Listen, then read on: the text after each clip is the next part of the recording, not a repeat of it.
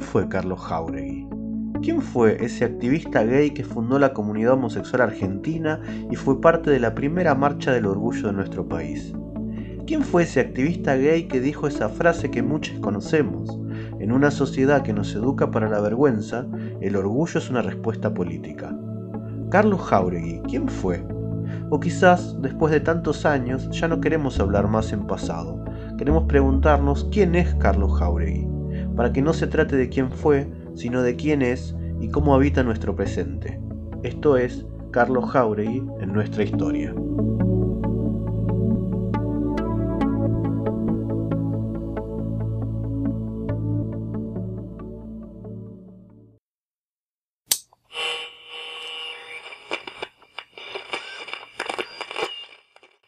cuarto episodio queremos pensar a Carlos desde el presente, a partir de los testimonios de quienes hoy continúan su lucha. En él participan Alba Rueda, primera subsecretaria de Políticas de Diversidad de la Nación y militante por los derechos de las personas trans y travestis, y Lucas Fauno Gutiérrez, periodista, escritor y militante LGBT. Vamos a escucharles. Conocí a Carlos Jauregui sobre todo eh, cuando comencé a asistir a eventos en Casita Brandon. Casita Brandon, un gran espacio cultural LGBTIQ y con ese más creo que entran muchísimas letras de muchísimos ámbitos y espacios. Y me pasaba que al comienzo Jauregui era una figura totémica era un gran nombre que remitía a un activismo, pero yo la verdad que no entendía muy bien eh, qué había hecho. Y creo que como muchas de estas figuras que se nos convierten en totémicas, asimilamos sus nombres con un símbolo, pero somos poco expeditivas con respecto a, a lo que han hecho. Y no lo que han hecho me refiero en ciertos logros que conocemos, sino cómo han llegado a estos y demás. Yo no conocía a Carlos Jauregui en persona. Cuando yo estaba empezando a, militar, él había fallecido al muy, muy poquito tiempo.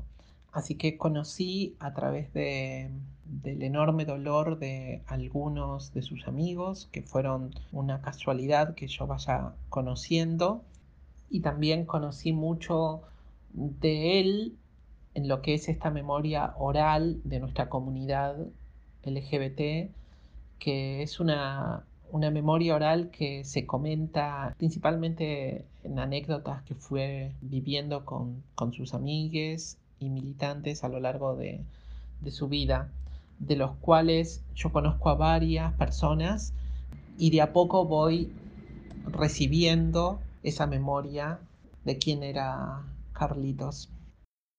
Cuando empecé a por ahí a escribir columnas y a difundir información, o de repente, bueno, es el día del aniversario de Jauregui, ah, bueno, vamos a escribir al respecto, y de repente me encontré con historias de vida, me encontré con algo eh, mucho más, quizás te diría interesante o mucho más de vuelta expeditivo con respecto a cómo se les llegaron a esos logros y demás.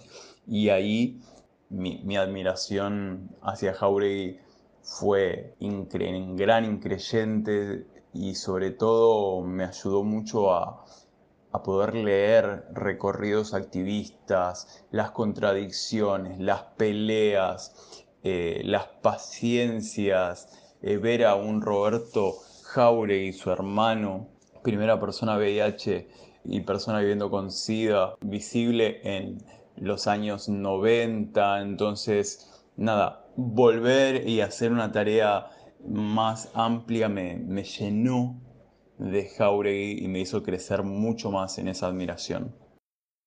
Su militancia, eh, bueno, para mí fue como al comienzo eh, una necesidad muy grande de buscar su libro, eh, La homosexualidad en Argentina. Ese libro, me acuerdo que lo busqué hace varios años y, fue un modo de, Lo encontré, lo tengo y fue un modo también de acercarme a una perspectiva de su pensamiento.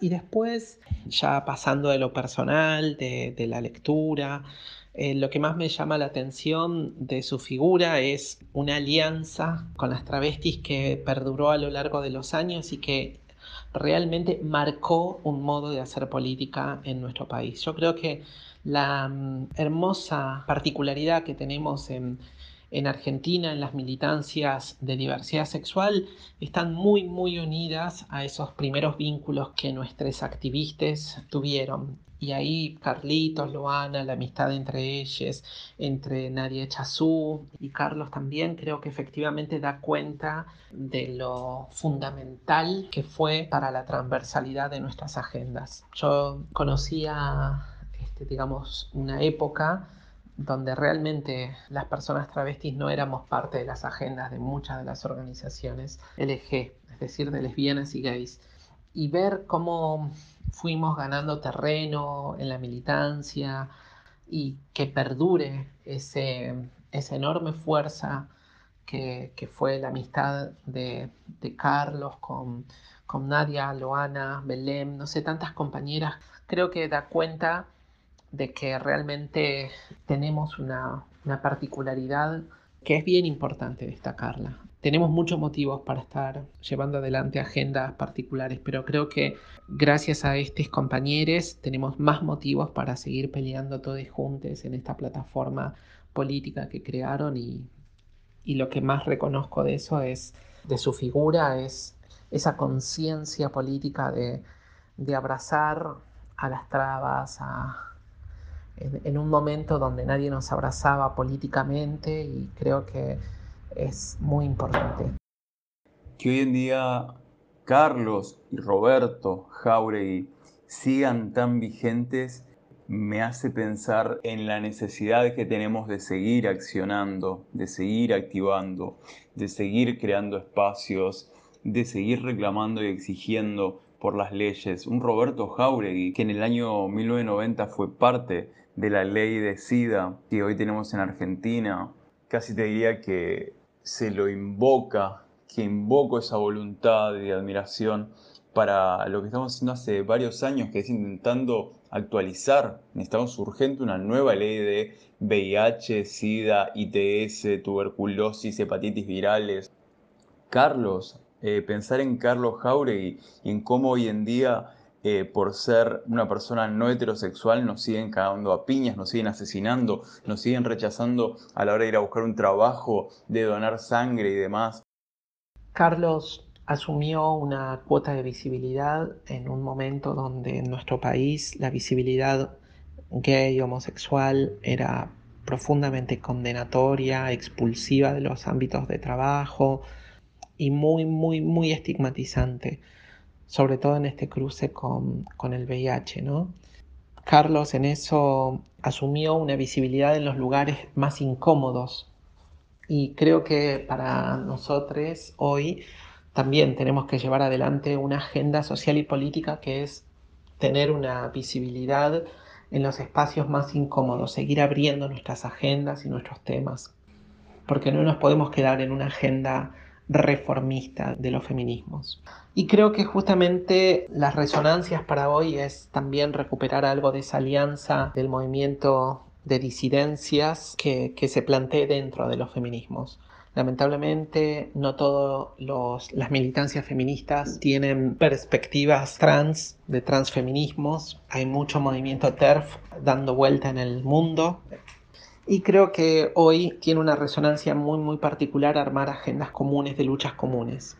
Y por el otro lado, creo que también nos aporta una enorme conciencia de la lucha de los derechos humanos en clave de diversidad sexual, que es una conciencia de cuál es la plataforma de donde nos, nos paramos y esa lucha para que el paradigma de los derechos humanos también incluya nuestras perspectivas. Eso se construyó políticamente, no fue el resultado de un ejercicio mental y creo que mm, en ese sentido Carlos hizo un enorme esfuerzo político por crear nuevas alianzas, así que creo que efectivamente pensarlo hoy en el contexto actual es desafiarnos a seguir estableciendo alianzas con los movimientos sociales y la claridad para saber que las personas que han sido vulneradas en sus derechos es las primeras personas que debemos abrazar y ponernos al lado de, ellas para luchar y, y que esa sea nuestra razón de militar. Hay casi algo metafísico en recuperar sus figuras, en invocarles, en mirar sus fotos y demás, y casi como una estampita para mí, que soy una marica hereje, que no creo en el dios patriarcal que nos impusieron, pero sí creo en las diosas y diositudes que invoco a través de nuestra historia, Carlos, Roberto y tantas diositudes de nuestro panteón, marica, torta, traba y más, siguen vigentes no solo por el cariño, no solo por la admiración, cariños y admiraciones gigantes, inmensos, sino también por la necesidad, por la necesidad de invocarles para que nos amadrinen, abracen y acompañen desde donde estén en la lucha que sigue, junto a tantas muestras aún de este lado de, lo que sea la muerte, tantas muestras que aún recorren el camino con nosotras y nos inspiran, ayudan y acompañan. Entonces, pensar en Carlos y en Roberto Jauregui para mí tiene que ver con un lugar donde ir a recargar esa energía para seguir activando. Hay una gran afectividad que la gente siente con, con Carlitos, sus amigues. Era una persona muy afectiva, muy afectuosa y afectiva en el sentido de sus vínculos. Y para mí eso es importante. No basta solamente con establecer una agenda política, sino también eh, que nos trascienda, que nos atraviese, que nos atraviese afectivamente. Me gusta el pensamiento marica, me encanta el pensamiento de la disidencia sexual y lo que busco es, es eso, que me atraviese y, y que me sitúe afectivamente también. Entonces, desde ahí creo que es un modo también de plantar un horizonte ético que lo llevaron adelante. No solo Carlitos, sino nuestras trabas, ellas, las que nos fundamentan, las que, las que sembraron esta tierra, las que crearon esta tierra de militancias. Así que desde ahí un horizonte ético afectivo que nos atraviese y nos marque que las desigualdades no son abstractas, sino son un modo de situarse en la tierra, es, es muy importante.